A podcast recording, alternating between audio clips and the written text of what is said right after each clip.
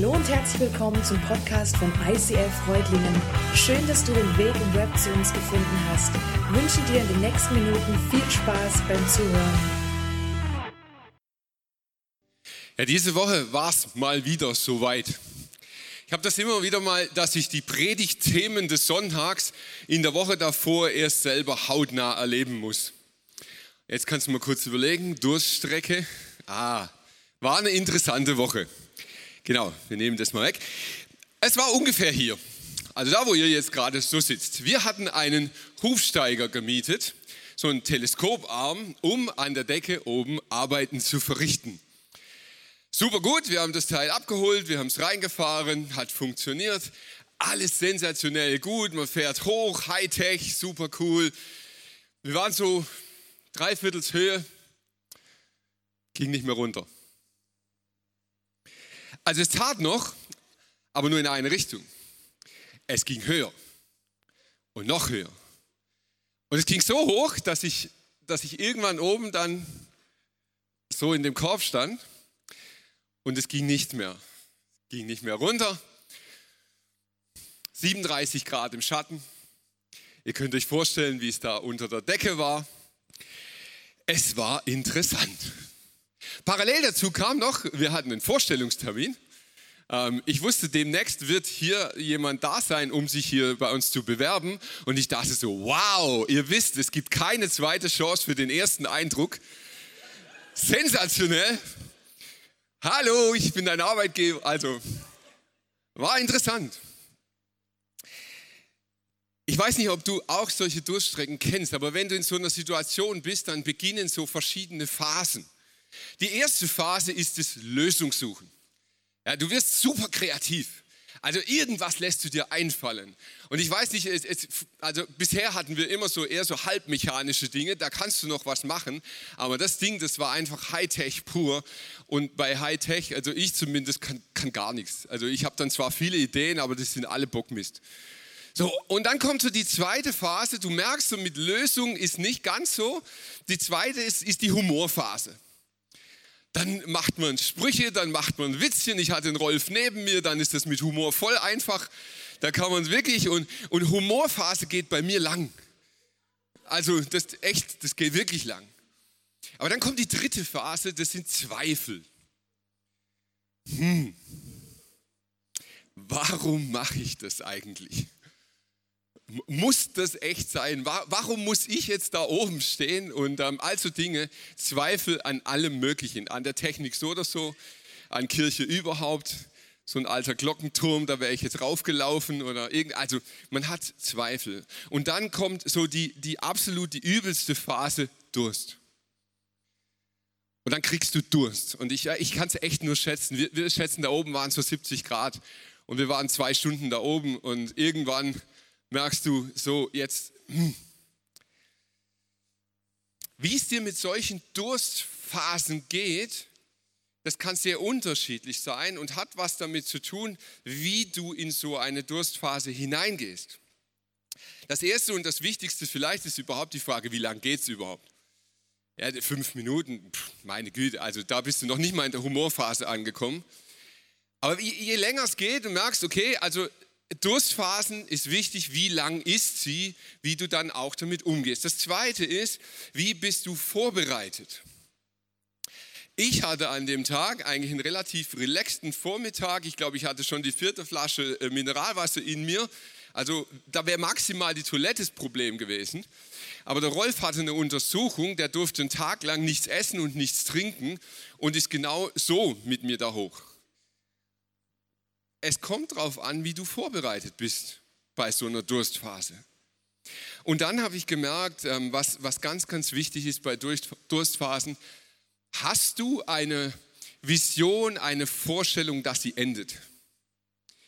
Also solange du selber noch diese Hoffnung hast und das Wissen, das geht vorbei, ist alles irgendwie noch easy. Aber wenn diese Zweifel kommen und du irgendwann nicht mehr weißt, ob das vorbeigeht, dann wird es langsam echt doof. Und dann merkst du, okay, das ist jetzt Humor vorbei und ähm, dann kann es irgendwann existenziell werden. Keine Angst, für uns war es nicht existenziell, wir sind wieder unten. Die Geschichte ging auch nur noch drei Tage weiter. Also es war wirklich eine spannende Woche, die wir hinter uns hatten. Aber es war letztlich einfach harmlos. Vielleicht kennst du solche Dinge in deinem Leben auch. Durststrecken, die jetzt aber nichts mit H2O zu tun haben, sondern Durststrecken vielleicht in deinem Glaubensleben. Durststrecken in, in deinem Beziehungsleben, Durststrecken in deinem Arbeitsleben. Und ich möchte heute über Durststrecken im Glaubensleben reden. Vater, und ich danke dir, dass wir dieses Thema haben und ich danke dir, dass wir dir nicht egal sind, dass du uns berühren möchtest, dass du heute zu uns sprechen möchtest. Und Herr, wir wollen wirklich wie diese kleinen Kinder an deinem Ohr sitzen und zuhören, was du uns zu sagen hast. Ich bitte dich, berühre unser Herz und verändere es nach deinem Willen in Jesu Namen. Amen. Durststrecken im Glauben. Ähm, ich möchte dir einfach so ein paar Gefühle beschreiben, dass du so äh, denkst, ah, das meint er. In Durststrecken des Glaubens hast du gewisse innere Gefühle, wie zum Beispiel, ich fühle Gott nicht. Ich spüre ihn nicht. Da, da, da ist irgendwie nichts. Also ich, ich kannte das mal und, und das war mal so, aber jetzt fühle ich nichts. Ich sehe ihn nicht. Ich sehe keine Zeichen, ich sehe keine Wunder, ich, ich sehe seine Präsenz, ich sehe ihn nicht mehr. Ich habe Zweifel, Zweifel an meinem Glauben, Zweifel an meiner Religiosität, Zweifel an Gott generell. Gibt es ihn überhaupt? Und dann, Gott scheint ganz weit weg zu sein. Ich weiß nicht, ob du das auch so kennst. Es sind da so Gefühle, die man irgendwie so hat. Und manchmal hast du das Gefühl, jetzt ist er gerade, jetzt ist er, ich kann den Arm nehmen, so nah ist er. Und in diesen Durststrecken, da ist er so ganz weit weg.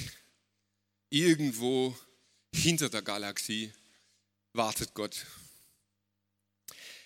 Durststrecken können ganz, ganz unterschiedliche Ursachen haben. Ich erinnere mich sehr gut an eine relativ lange Durststrecke in meinem Leben, die wurde ausgelöst durch ein Buch. Ich bin ein sehr neugieriger Mensch und äh, ich lese auch sehr, sehr viel unterschiedliches Zeug. Und da ist ein Buch auf den Markt gekommen, das hieß, warum ich nicht mehr glaube. Und das fand ich spannend. Also ich, ich, dachte, hey, das will ich wissen. Menschen, die mal geglaubt haben und das nicht mehr tun, möchte ich wissen, warum sie das nicht. Und habe das Buch gelesen. Und je mehr ich in dieses Buch eingestiegen bin, habe ich gemerkt, komme ich auf eine Durststrecke. Weil diese Argumente waren auf einmal so logisch.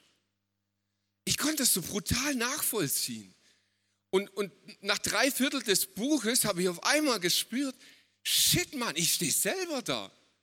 Auf, auf einmal habe ich Zweifel, auf einmal weiß ich nicht mehr, wer Gott ist, wer ich bin, was die Welt ist und habe gemerkt, wow, jetzt bin ich ganz schön gewaltig in so eine Strecke hineingekommen und das ging auch nicht ganz schnell vorbei. Es war echt eine relativ lange Zeit, wo ich gebraucht habe, da wieder rauszukommen. Theologische Denkrichtungen können dich in eine Durststrecke bringen. Wissenschaft dein Studium, dein Beruf können dich in eine Durststrecke bringen, weil Gedanken auf einmal zur Hürde werden. Höre ich ganz oft von Theologiestudenten, die sagen so, nach, wenn du nach zwei Semestern noch glaubst, also dann, dann war Gott wirklich lebendig. Schicksalsschläge können dich in Durststrecken bringen. Wir haben das in der ersten Predigt dieser Serie gehört, diese Frage nach dem Warum. Die Frage nach dem Warum kann dich in eine extreme Durststrecke hineinbringen. Und du hängst fest und, und, und kommst nicht mehr weiter und du merkst, wow, jetzt, jetzt wird es langsam echt existenziell. Ich habe heute eine gute und eine schlechte Nachricht. Und eine kurze Stimmungsfrage, was, was wollt ihr zuerst, die gute oder die schlechte? Die schlechte, wir sind in Deutschland. Hey, hallo, natürlich wollen wir die schlechte zuerst. Die schlechte Nachricht des Tages, Durststrecken sind normal. Die gute Nachricht des Tages, Durststrecken sind normal. Shit. Durststrecken sind normal. Die gehören zum Leben dazu. Jeder Mensch kommt früher oder später in diese Durststrecken. Und erst recht, wenn du Jesus nachfolgst. Wenn du ein gläubiger Mensch, wenn du Christ bist, wirst du früher oder später in einer Durststrecke landen. Wenn nicht, stimmt was nicht. Also die Tatsache, ob du in so eine Durststrecke kommst, äh, mach einen Haken dran, ja. Die Frage ist, mit welcher Perspektive gehst du da durch? Welche Perspektive hast du in diesen Durststrecken drin?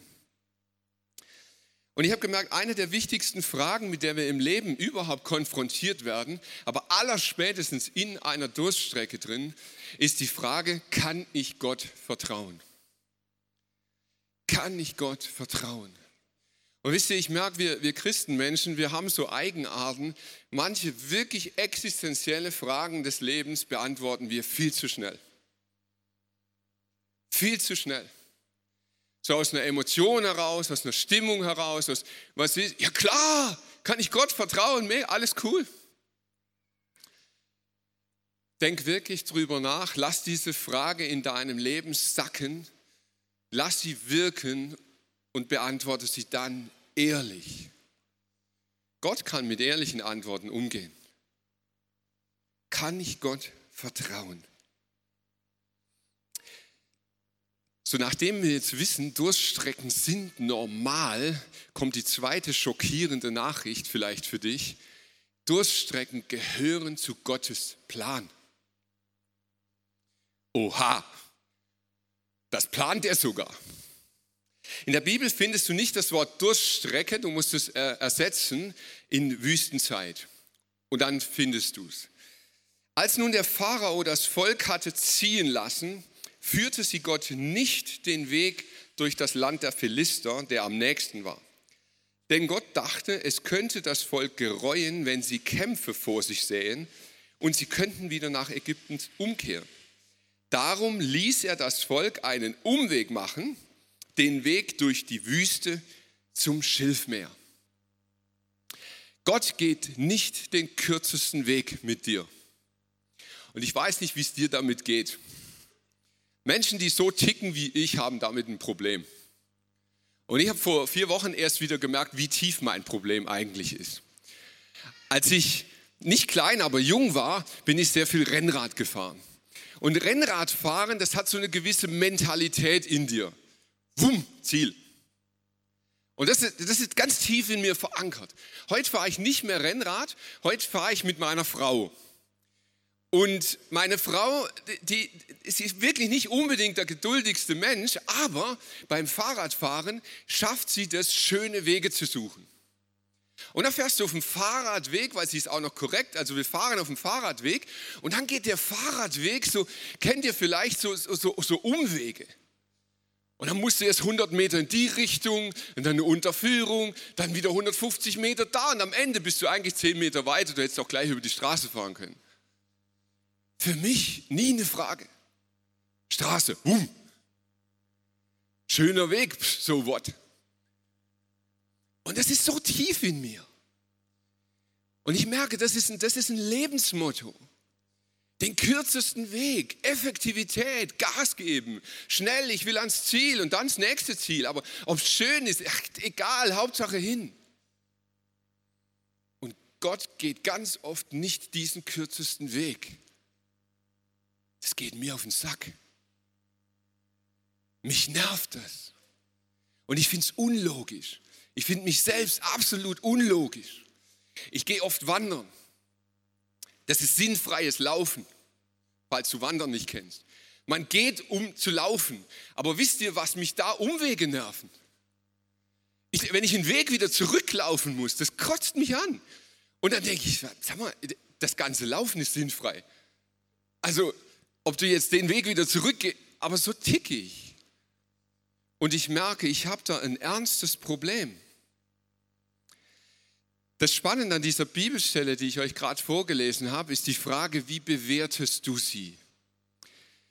Das Volk kommt raus aus Ägypten, sie gehen raus aus, diesem Land und Gott führt sie nicht den kürzesten Weg, sondern er führt sie einen urgewaltigen Umweg. Wenn du das mal aufmalst, dann wirst du irgendwie gaga, um ans Ziel zu kommen. Und ich habe mir überlegt, hey, was wäre, wenn heute jemand von euch aus der Gemeinde auf mich zukommt und mir sein Leben so beschreiben würde?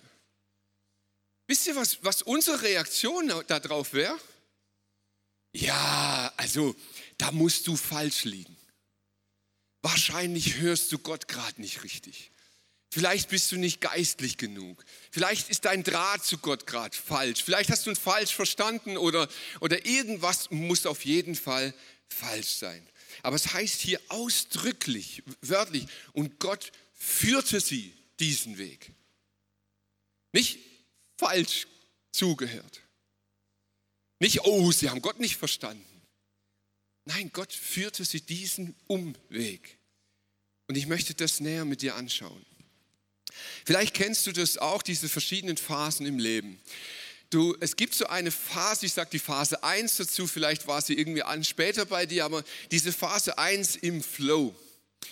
Wenn du dein Leben Jesus anvertraut hast, wenn du angefangen hast, an Jesus zu glauben, das kann sein, du warst ganz klein, vielleicht warst du schon ganz groß und älter oder wie auch immer, aber du hast, du hast Jesus dein Leben gegeben. Vielleicht war es so ein Altaraufruf und du bist aufgestanden und hast gesagt, ja, ich will. Vielleicht war es eine Taufe. Du hast dich taufen lassen. Oder vielleicht warst du auf einem Camp. Und, und, und ihr kennt es, ja, diese Herzschlagcamps, wo sich alles anders anfühlt. Oder du bist gerade auf einem, auf einem Bibelstudium, irgendwie Kurzbibelschule oder irgend sowas. Und du bist voll im Flow. Da geht der Glaube so ab. Das ist so krass. Jeder Worship-Song, boom, boom, boom, oh, der ist für mich geschrieben. Jede Predigt, das Gefühl, oh, der spricht nur zu mir. Der, der kennt mich zwar nicht, aber er spricht in mein Leben hinein. Jeder Bibelvers, oh, die Bibel wurde nur für mich geschrieben.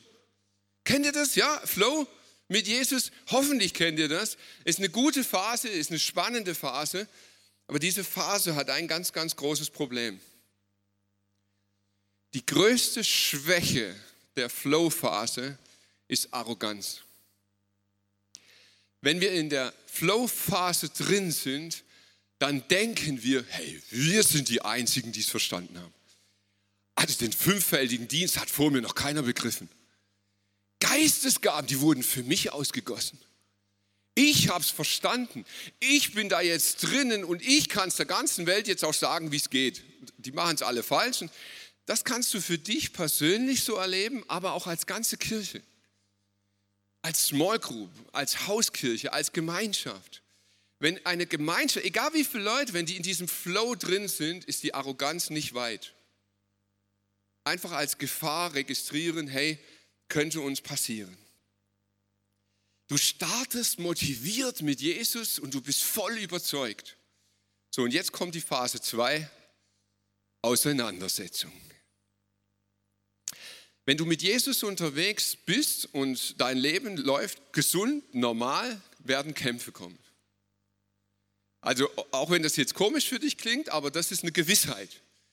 Jesus sagt nicht, das könnte passieren, sondern Jesus sagt, das wird passieren. Schaut euch an, wie es dem Meister ging und dem Lehrling wird es nicht besser gehen. Also, also diese Durststrecken, diese Kämpfe in deinem Leben, die werden kommen, definitiv. Finde ich damit ab. Das ist so. Die Frage ist, bist du bereit dafür?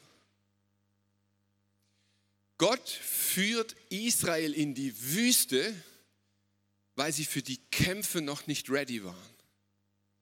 Und ich merke das immer wieder, wenn Menschen gerade in dieser Flow-Phase sind, wo sich alles so ultra geistlich und gut mit Gott anfühlt, sind sie nicht in der Lage, geistliche Kämpfe durchzustehen. Echte geistliche Kämpfe. Und Gott weiß das. Und Gott führt dich in die Wüste. Weil er weiß, wenn, wenn du jetzt diesen Kämpfen ausgesetzt wirst, du wirst gerade wieder umdrehen. Du wirst gerade wieder zurück in dein Ägypten. Du wirst gerade wieder zurück in deine Gefangenschaft. Und deshalb lässt Gott das zu, dass du in deinem Leben in diese Durststrecken hineinkommst. Wie sieht das aus? Der Flow dreht sich auf einmal um, 180 Grad. Auf einmal hast du keine Lust mehr. Ah, soll ich in, in Gottesdienst gehen? Hm, Fühle ich gerade nicht so. Worship, oh, irgend, ah, ich weiß auch nicht, schon wieder dieser Song und wieder Make Room und oh, und Bless be your name, das haben wir zum Glück jetzt hinter uns. Und wo ist denn mal was Neues? Und irgendwie, oh nee, schon wieder der Prediger. Das ist der, der macht immer die gleichen Witze. Jetzt weiß ich doch, dass er gut aussieht. Muss er mir immer dasselbe erzählen? Und merkst du das, was dich mal so richtig getatscht hat? Diese neue Kirche, das, was so richtig Leben in dein, in, in dein Leben reingebracht hat, das ist auf einmal irgendwie alles so, boah, nee, brauche ich nicht mehr, will ich nicht mehr, habe ich keinen Bock mehr drauf. Dürrezeit. Und jetzt? Wie kannst du jetzt mit so einer Durststrecke in deinem Leben umgehen? So spricht der Herr. Verflucht ist der Mann, der sich auf Menschen verlässt und hält Fleisch für seinen Arm und weicht mit seinem Herzen vom Herrn. Der ist wie ein Strauch in der Wüste und wird nicht sehen das Gute, das kommt, sondern er wird bleiben in der Dürre der Wüste, im unfruchtbaren Lande, wo niemand wohnt. Gesegnet ist der Mann, der sich auf den Herrn verlässt und dessen Zuversicht der Herr ist. Der ist wie ein Baum am Wasser gepflanzt, der seine Wurzeln zum Bach hinstreckt. Denn obgleich die Hitze kommt, fürchtet er sich doch nicht, sondern seine Blätter bleiben grün.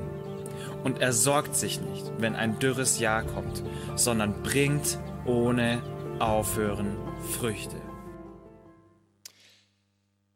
Du darfst Mann und Frau gerne ersetzen in dieser Bibelstelle.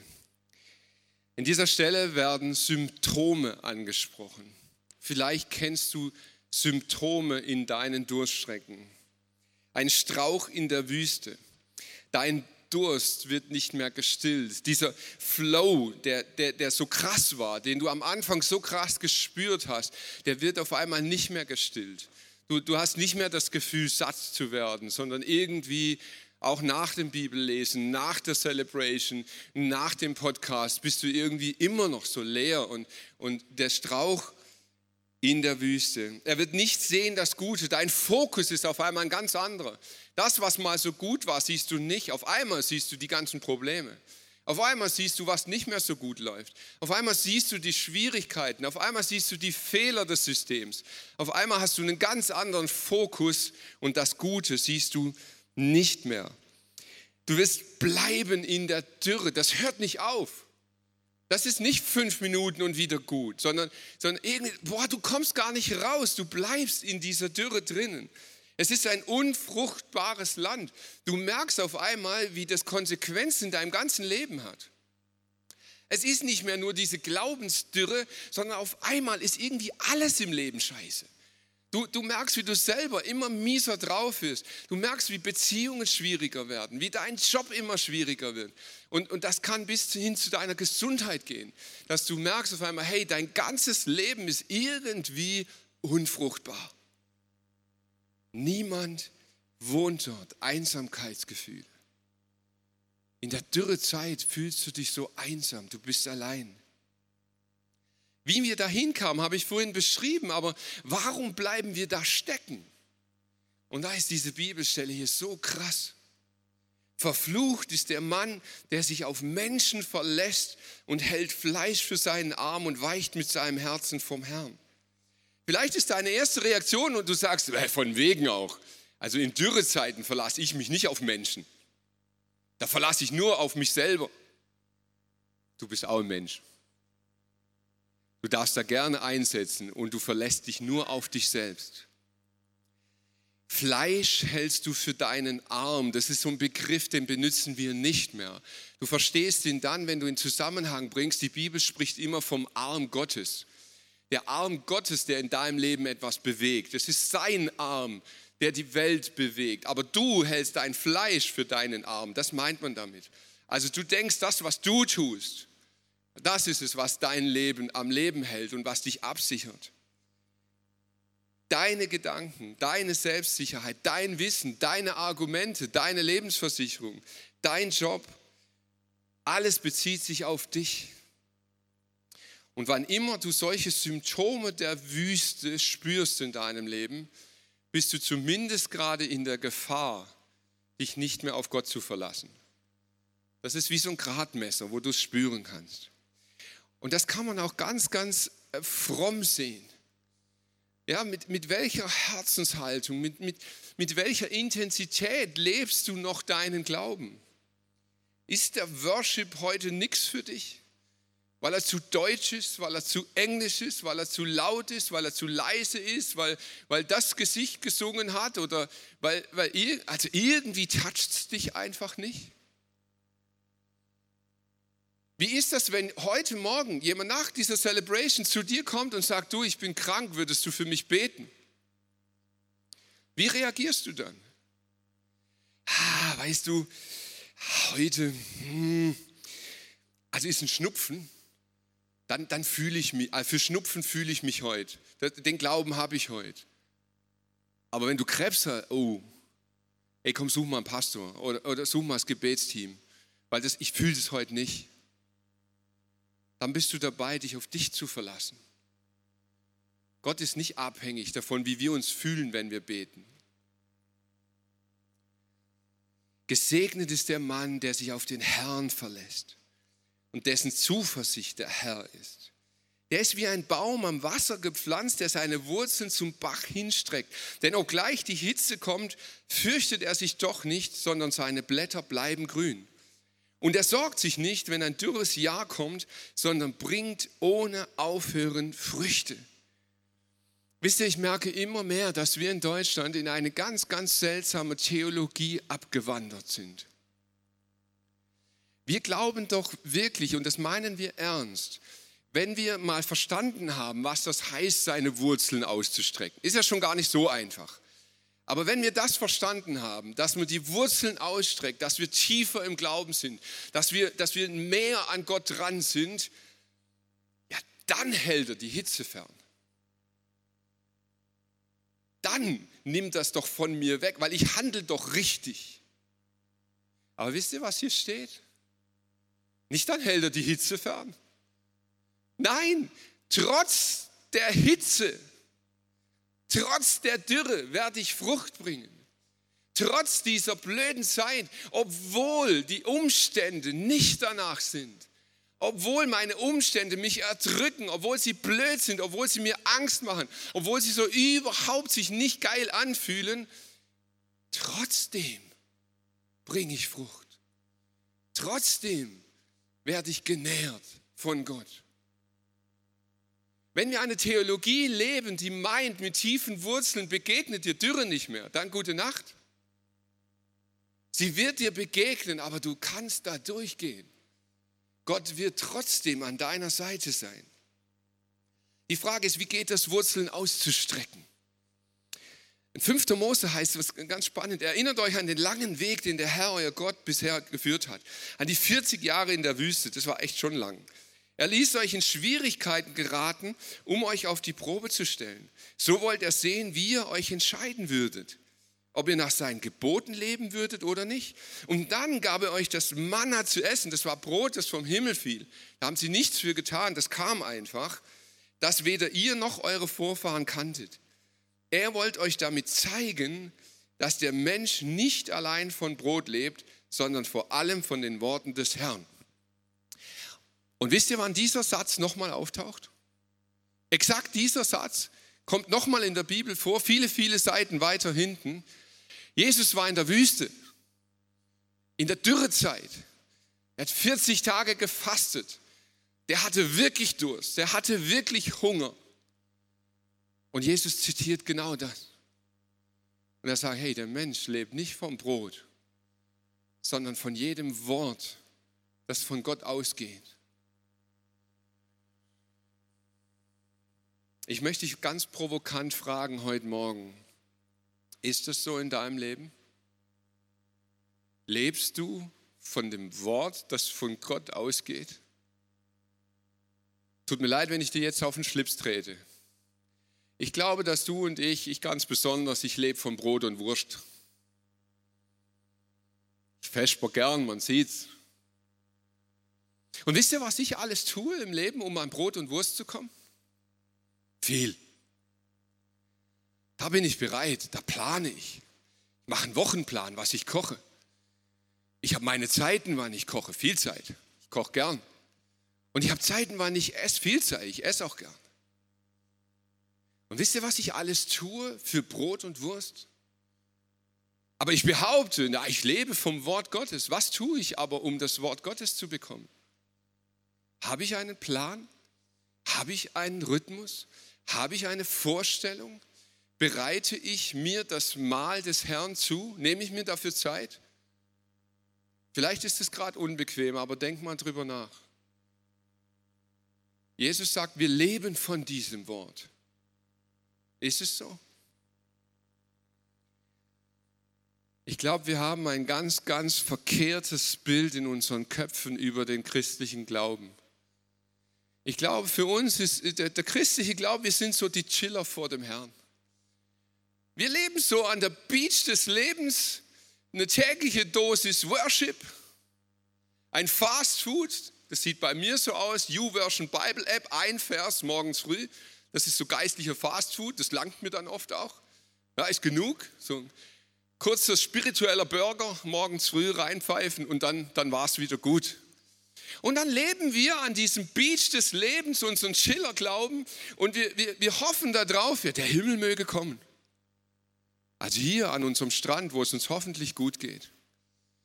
Aber wisst ihr was? Jesu Nachfolge ist ein völlig anderer Ansatz. Wir sind Abenteurer.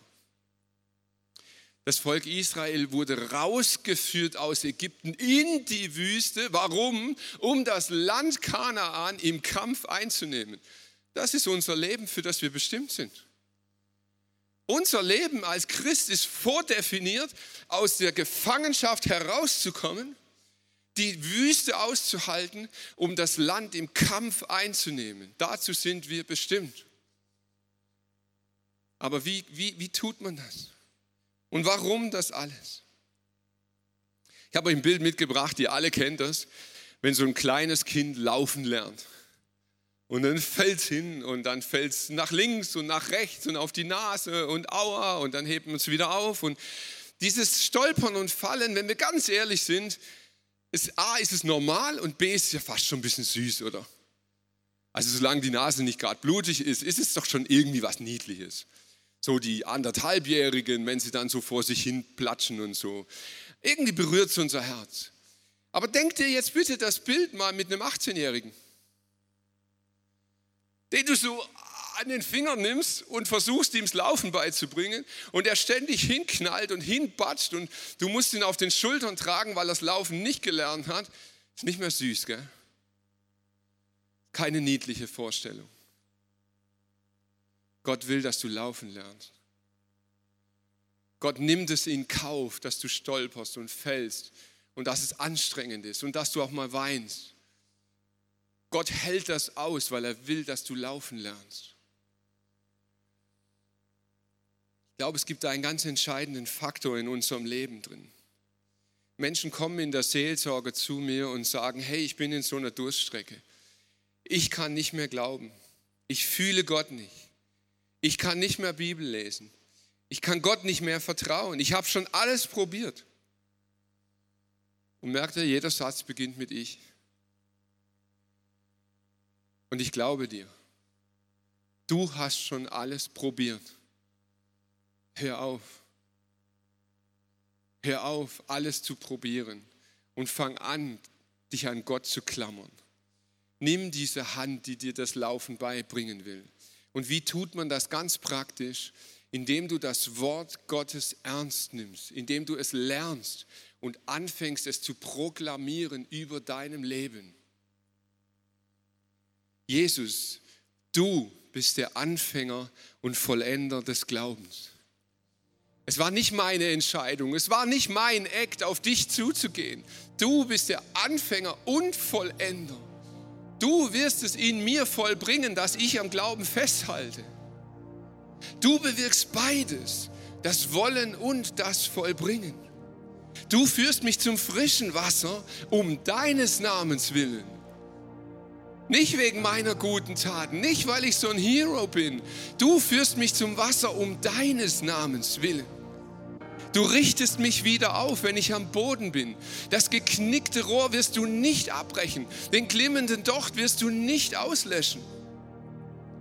Du stellst mich wieder auf die Beine und gibst mir neue Kraft. Du lässt mich wieder emporsteigen wie einen Adler und, und gibst mir diese Frische. In dir bin ich geborgen. Nicht ich habe dich gewählt. Du hast mich gewählt, damit ich bleibe und Frucht bringe. Du bist das Wasser des Lebens und du stillst meinen Durst. Amen.